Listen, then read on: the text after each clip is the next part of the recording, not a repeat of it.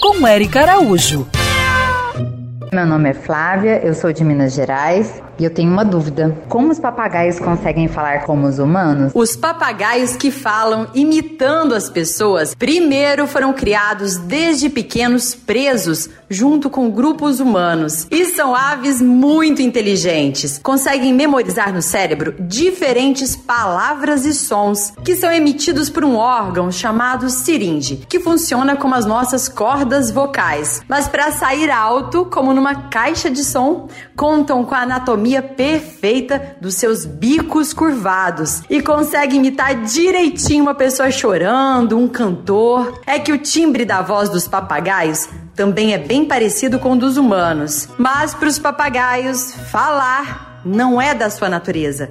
Desde pequenos, assim como acontece com as crianças, eles devem aprender a se comunicar, mas usando a linguagem da sua família de papagaios livres na natureza. Siga essas pegadas e para saber mais sobre o mundo animal, me segue no Instagram Erica Bichos.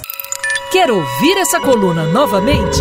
É só procurar nas plataformas de streaming de áudio.